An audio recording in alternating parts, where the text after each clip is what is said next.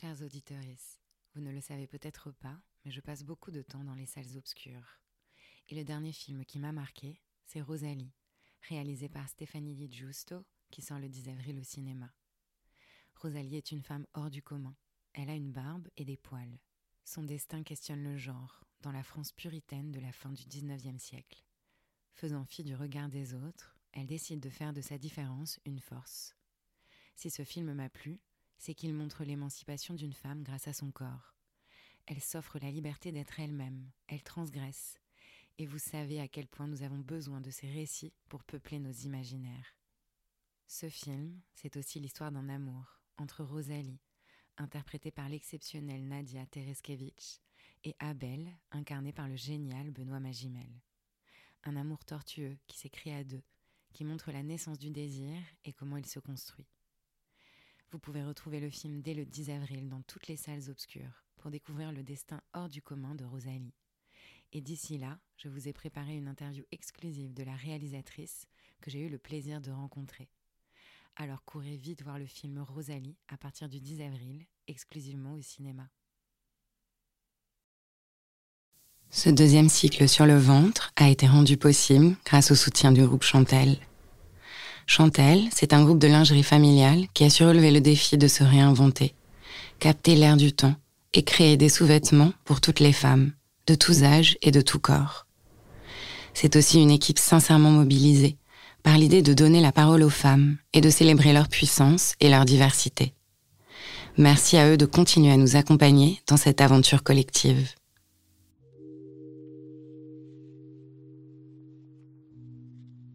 Crois que pour moi, le ventre, c'est aussi en priorité l'instinct. C'est-à-dire que la société actuelle dans laquelle on vit, qui est assez compliquée, une fois de plus pour nous les femmes, on est plus tendre avec les hommes, on accepte plus de choses venant d'eux, on va être moins euh, drastique et radical par rapport à des, à des comportements qu'on va décrier chez les femmes. L'instinct est terriblement nié dans le monde moderne. Et en réfléchissant sur ce sujet du ventre, je me suis aperçu que pour moi, l'instinct était extrêmement présent dans ma vie, que je l'avais suivi à de nombreux euh, moments, et que finalement, le ventre, dans ma conception du ventre, c'est aussi ça, l'instinct.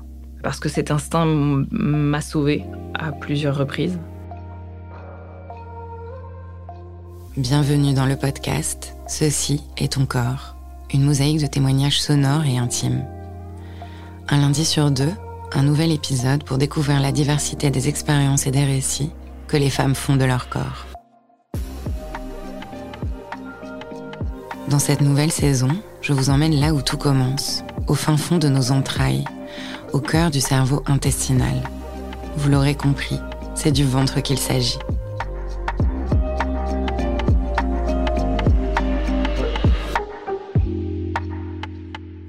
Sophie Déborah a dû lâcher prise très jeune sur son corps. Depuis 15 ans, elle enchaîne les opérations pour divers problèmes de santé et accueille régulièrement de nouvelles cicatrices. C'est son ventre qui la guide au cœur de ses chemins sinueux. Siège de son instinct, il l'a sauvée à plusieurs reprises. Mais comment a-t-elle réussi à développer cette intuition dans un monde où elle est perpétuellement niée? Elle nous raconte.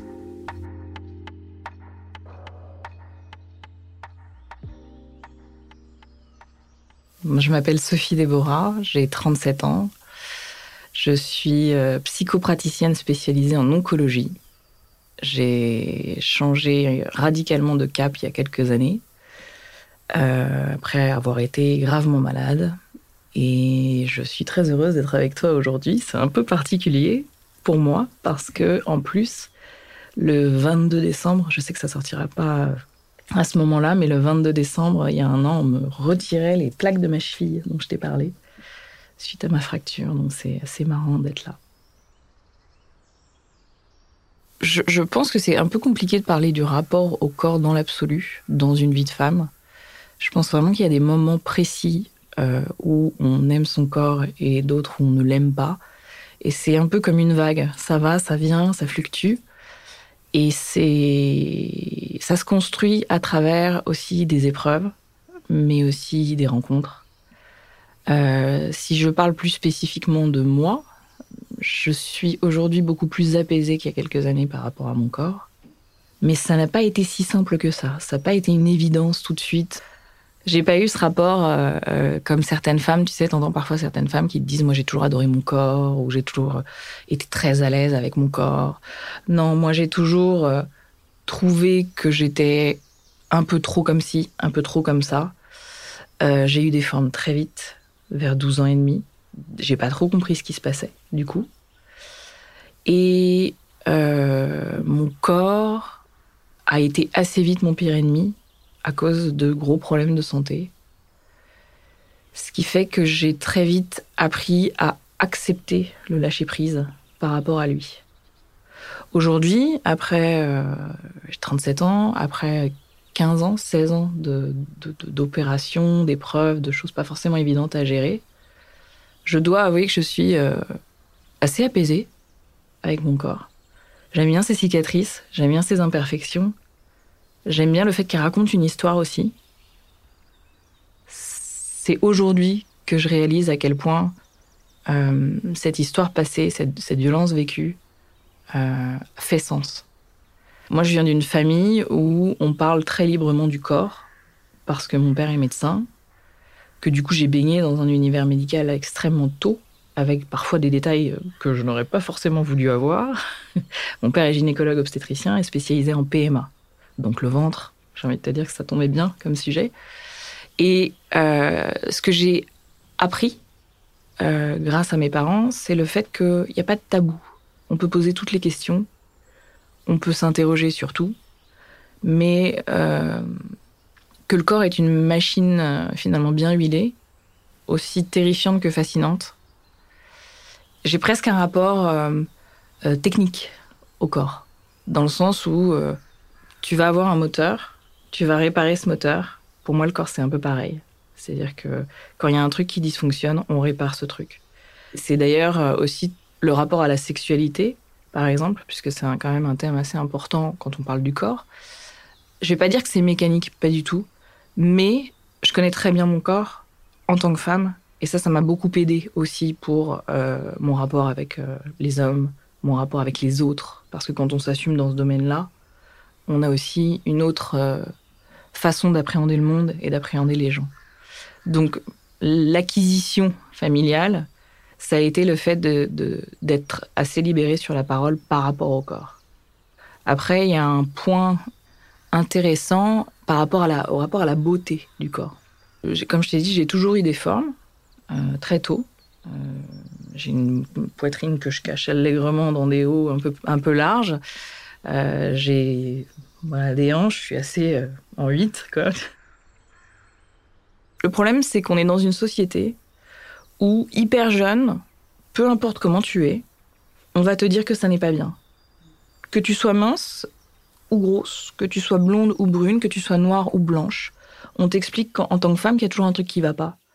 Donc je trouve ça extrêmement difficile déjà de naître dans ce monde en tant que femme et d'aimer son corps euh, avec les critères de beauté qui te sont propres et de voir à quel point on a du mal à voir les belles choses qu'il y a chez nous. Ma mère est une femme qui est très mince. Elle n'est pas très grande, je sais pas, elle doit faire 1m63 par là. Elle est très mince et elle n'aime pas euh, particulièrement les gens en chair. On n'est pas sur de l'anorexie, pas du tout, ma mère n'est pas anorexique, mais un peu d'orthorexie. L'orthorexie, c'est le fait euh, d'éviter tout ce qui est gras et d'être hyper strict par rapport à l'alimentation. Et je crois que je me suis construit en totale opposition de ça. Donc du coup, moi, je suis tout l'inverse. Moi, j'aime manger, j'aime boire, j'aime j'aime cuisiner parce que pour moi, c'est le partage, c'est l'amour. Et pendant des années, j'ai été dans des stratégies d'évitement par rapport au poids. Et finalement, c'est intéressant de voir que je suis beaucoup plus apaisée psychiquement, psychologiquement aujourd'hui, en faisant plus de 80 kilos, que à l'époque où j'en faisais 60. Parce qu'il y a ce lâcher prise qui intervient. Et la notion de beauté, elle vient aussi de ça. Ce qui était très difficile pour moi en tant que femme, c'est d'accepter finalement que ce corps que moi je trouvais beau n'était pas le corps que ma mère trouvait beau. Et il y avait cette espèce de déchirement interne de ne pas être la fille rêvée par ce corps rêvé, avec tout ce décalage. Et ça, c'est pas évident, mine de rien, quand on est euh, euh, une femme jeune, quand on, a, est une ado et qu'on évolue. Parce que ça peut engendrer, et ça a engendré chez moi, des, des régimes assez tôt, des contrôles assez tôt. En venant, je réfléchissais à euh, le plus loin souvenir que j'ai par rapport à mon ventre. Et je me rappelle que quand j'étais petite, j'avais peut-être 5 ans, euh, je m'amusais à gonfler le ventre pour faire comme les femmes enceintes, ou alors à le rentrer énormément, parce que j'arrivais à le rentrer, mais vraiment, vraiment, euh, enfin j'étais épaisse comme, comme la table là, euh, et je m'amusais souvent à faire ça. Donc j'avais conscience déjà de ce ventre. Le ventre, c'est un peu comme le ventre d'un bateau, c'est la, structure principale.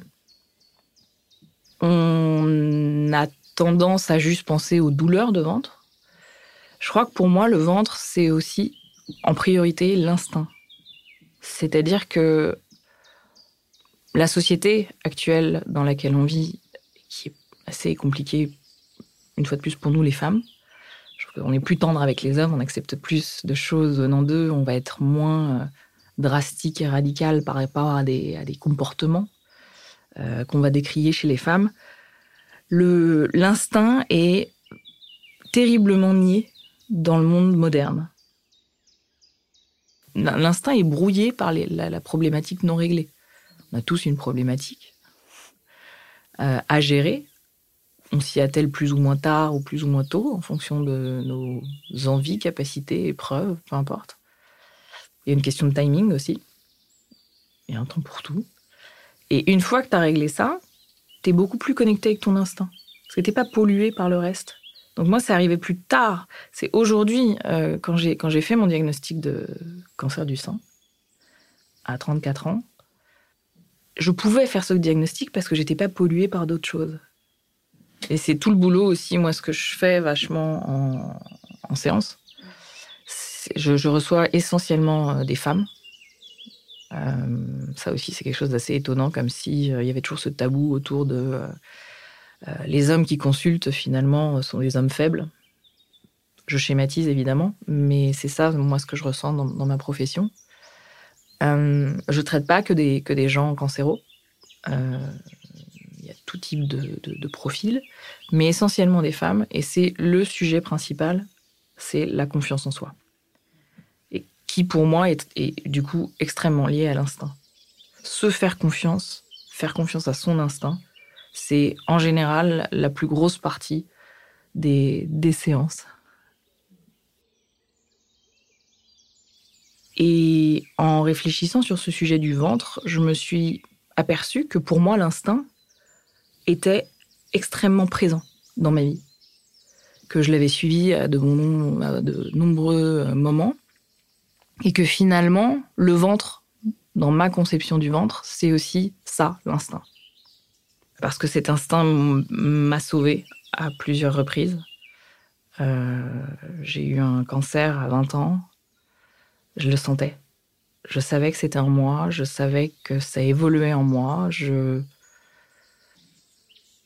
ça m'a sauvé puisqu'en fait euh, j'avais j'ai une voix assez grave à la base comme tu l'entends et mais j'avais vraiment à 22 ans j'ai commencé à avoir la whisky voice tu vois la voix presque la voix que tu as un peu cassée euh, quand tu as trop bu avec tes potes euh, le soir d'avant et que tu te lèves le matin et que tu as un peu la voix cassée comme ça.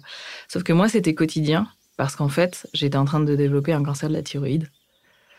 Il euh, n'y a pas de cancer dans ma famille. Il n'y avait aucune raison euh, que j'en ai un.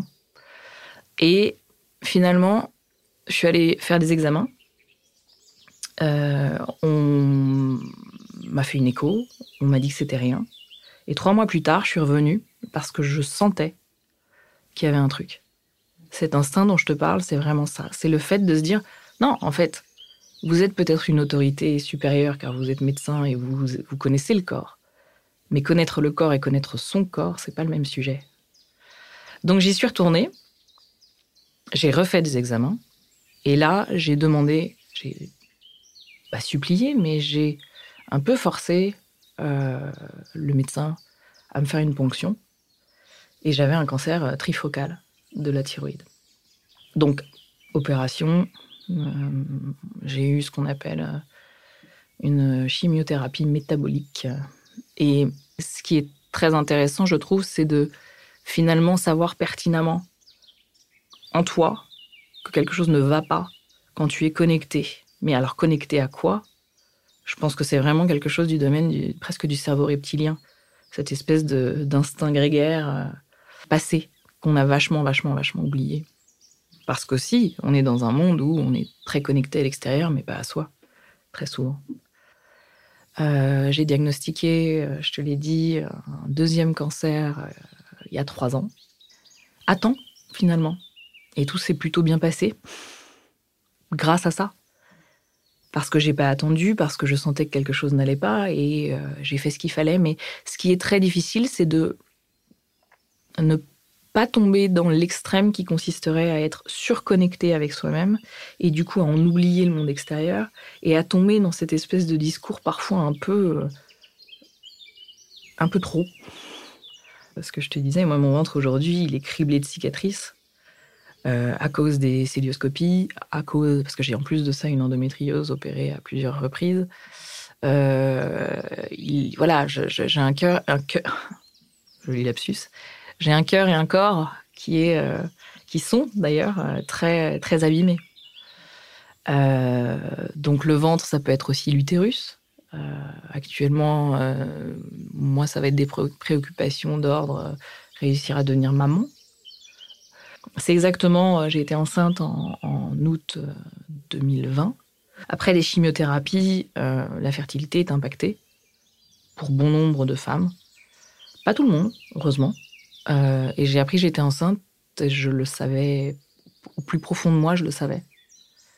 Alors qu'on avait, on n'était pas dans une logique où on voulait un enfant tout de suite et tout ça. Je venais d'arrêter des chimiothérapies qui étaient euh, euh tératogènes, euh, donc qui engendrent des malformations cardiaques et rénales sur les fœtus. C'est ce qui malheureusement s'est passé 12 semaines plus tard. Mais ce qui est intéressant, c'est pas tant cette épreuve-là, toujours cette capacité à minimiser les drames, n'est-ce pas? Euh, Ce qui est intéressant, c'est surtout le, fait de revenir à l'instinct. Le moment où j'ai fait mon test complètement par hasard, en fait, je le savais. Je savais déjà depuis dix jours. Je savais que j'étais enceinte et je savais même à quel moment ça s'était produit.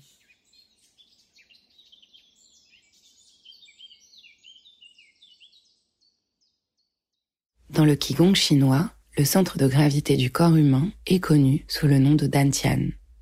Et dans la culture japonaise, il est appelé Hara. C'est la source principale du souffle vital. Appelé entraille en Occident, ce siège des émotions et partie profonde de l'être sensible est situé dans l'hypogastre, trois doigts en dessous du nombril. Cette zone, qu'on surnomme aussi océan de l'énergie, est considéré comme le centre de la vie instinctive et intuitive, dont dépendent toutes nos fonctions physiologiques mais aussi psychologiques. Sophie Déborah fait justement le lien entre son ventre et son instinct. Mais qu'est-ce que c'est l'instinct? Est-ce que c'est une part d'animalité qui subsiste en nous? Qu'est-ce qui relève de l'inné ou de l'acquis? C'est une vaste question. Et il semblerait qu'il ait fallu des décennies pour que la communauté scientifique se mette d'accord. Encore aujourd'hui, il n'y a pas de définition claire. Il y en a plusieurs. Il y a ce qui est présent à la naissance, il y a ce qui est non appris, et il y a ce qui est génétiquement programmé.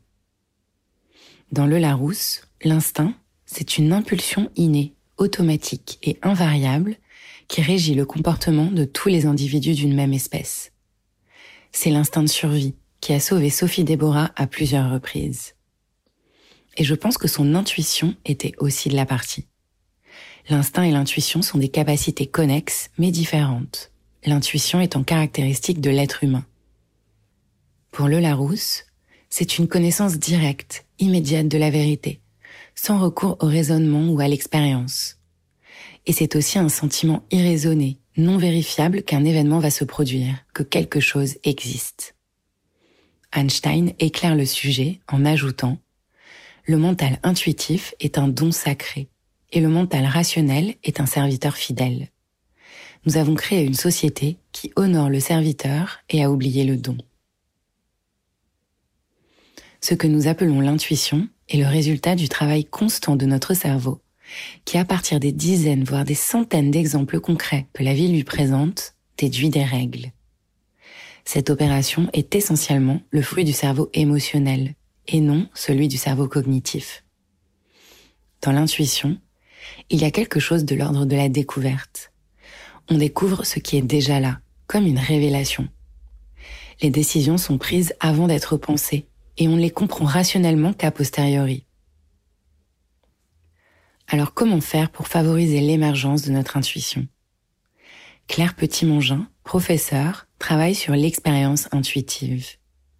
Elle explique qu'au moment où naît en nous une intuition, notre attention se déplace de la tête vers le corps. Le centre de gravité descend et nous abandonnons ce que nous voyons pour nous tourner vers le ressenti. On est alors dans une sensation de présence, qui est finalement le contraire de la concentration. Alors vous savez ce qu'il vous reste à faire. Sortir de votre tête et descendre dans votre corps.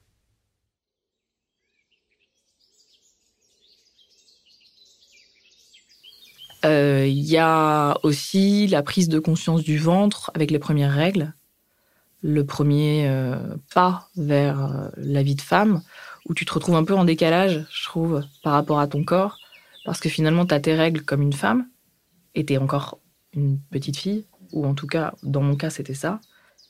Et après, le rapport au ventre, pour moi, il s'est fait dans la douleur, parce que ce sont les opérations, ce sont les célioscopies, euh, ma première intervention a été une, une intervention euh, au niveau du ventre, je veux dire, a été une intervention au niveau du nombril. Pas anodin, je trouve, euh, d'avoir une opération au niveau du nombril quand tu as 17 ans.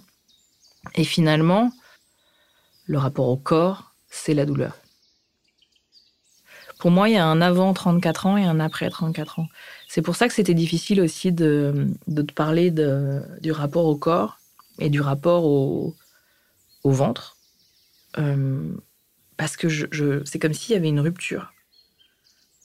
Depuis ce cancer du sein, c'est un peu, je me suis, je suis partie en lambeaux avec les chimios.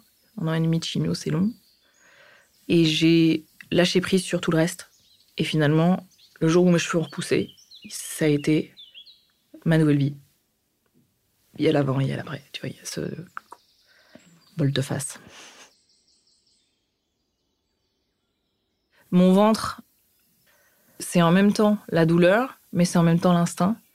Et c'est euh, comme si finalement j'étais coincée dans cette situation où les deux sont intimement liés.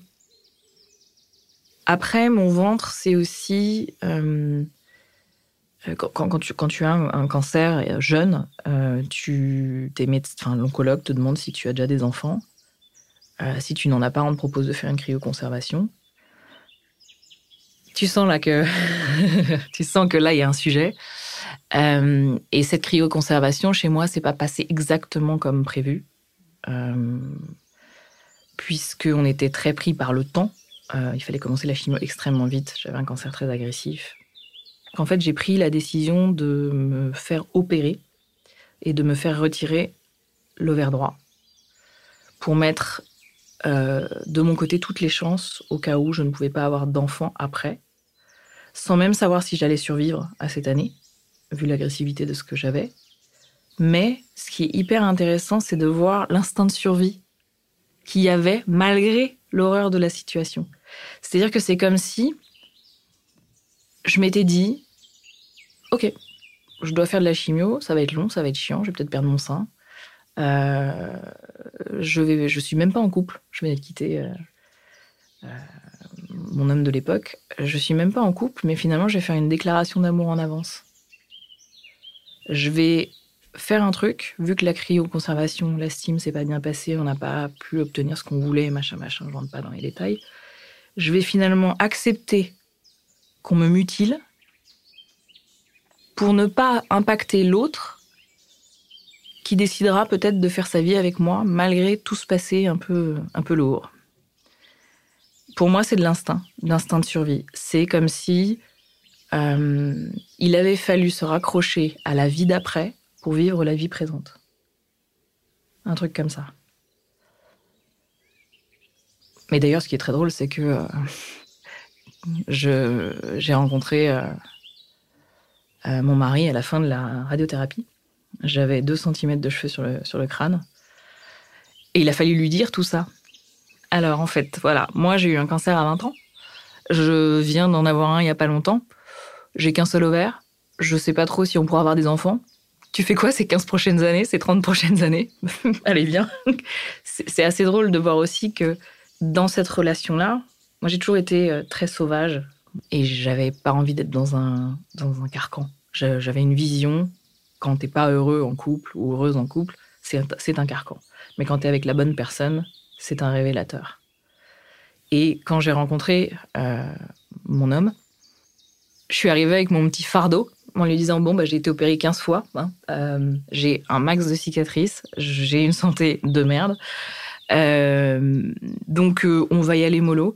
Et l'instinct, parce que ça rejoint ça, l'instinct, ça a été finalement de, de, de le mettre à distance au départ, de sentir qu'il avait ce qu'il fallait pour être l'homme qui allait assumer.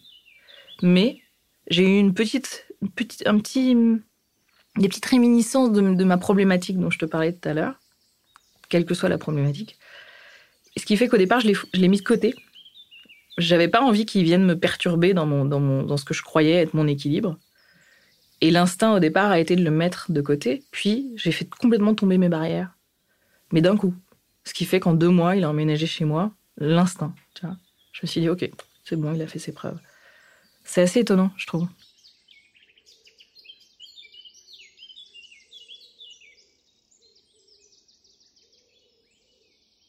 Je t'ai dit que j'écrivais un bouquin euh, que, j'ai appelé Si Dieu existe, j'ai deux mots à lui dire. Je te le ferai lire euh, en temps voulu. Euh, et dans ce bouquin, je fais un rapprochement qui va peut-être choquer certaines de tes auditrices ou même toi. Je sais pas si je t'en ai parlé, mais j'ai fait un rapprochement entre la grossesse et le cancer. Parce que finalement, euh, la grossesse, au départ, tu le sais pas, mais tu as quelque chose en toi. Dans ton ventre, qui évolue, qui grandit, qui normalement te veut pas de mal. On n'est pas dans Alien et tout ça, mais tu vois, c'est cette notion de petite chose qui évolue, mais c'est exactement pareil que le cancer. Et ayant vécu le cancer déjà deux fois, euh, non génétique, donc heureusement, parce que sinon j'aurais pas pu envisager d'avoir un enfant si c'était pour lui filer mon magnifique patrimoine génétique. Ça, c'est aussi un sujet, la, culpabilité que tu peux avoir avec la transmission. Je me suis demandé si euh, j'allais, ayant vécu le cancer, mal vivre un début de grossesse. Et en fait, non. Ça n'a absolument rien à voir. Donc, tu vois, ce qui est marrant, c'est de voir que j'avais un préjugé et, j'en parle dans le bouquin parce que c'est vrai que c'est, pour moi, c'est le même mécanisme. Et finalement, une fois que j'ai été enceinte, et les trois fois où j'ai été enceinte, j'avais pas ce rapport euh, un peu négatif à, l'évolution d'un petit être. Je pense qu'avec le vécu que j'ai, avec les moultes opérations et les, nombreuses euh, épreuves, euh, je n'ai pas le même rapport à mon corps et à mon ventre que les autres femmes. J'ai tellement été obligée de faire des scanners, des IRM, des PET scans, de faire des, des, choses parfois euh, douloureuses, des choses violentes pour survivre. C'est-à-dire que j'ai pas une vision du corps sacré, tu vois, comme certaines femmes, du genre ah oui la grossesse ça va être merveilleux, euh, ah puis je vais mettre au monde un enfant, c'est le plus beau truc du monde. Non, l'accouchement c'est dégueulasse, je suis désolée, c'est une réalité, c'est très animal, c'est très bestial. Ce qui est très beau, c'est le fait de donner la vie, oui. Mais il n'y a pas cette espèce de sacralisation. J'accepte que mon corps soit imparfait et j'accepte aussi que les choses euh, soient difficiles. Le seul message, si je devais vraiment genre euh, imaginer mon ventre comme une, une personne face à moi, euh, je lui dirais en fait, euh, tu m'as bien fait chier depuis 16 ans. Donc maintenant on arrête. Tu te calmes un petit peu. Parce que moi j'adore les hôpitaux, hein, c'est super, hein. j'adore les odeurs de bloc, les lumières froides, c'est génial. Mais en fait maintenant la seule cicatrice que je t'autorise à avoir, c'est une cicatrice de césarienne. Tu te démerdes comme tu veux, tu prends le temps qu'il faut. Mais tu le fais, parce que là, euh, un petit peu de répit, ce serait pas mal.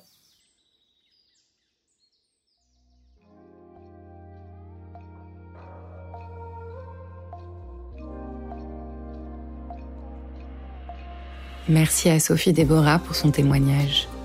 Si ça vous a touché, ému et donné de la force, n'hésitez pas à partager ce podcast. Faites-le résonner. Vous pouvez le noter ou mieux, laisser un commentaire sur les plateformes d'écoute. À très vite.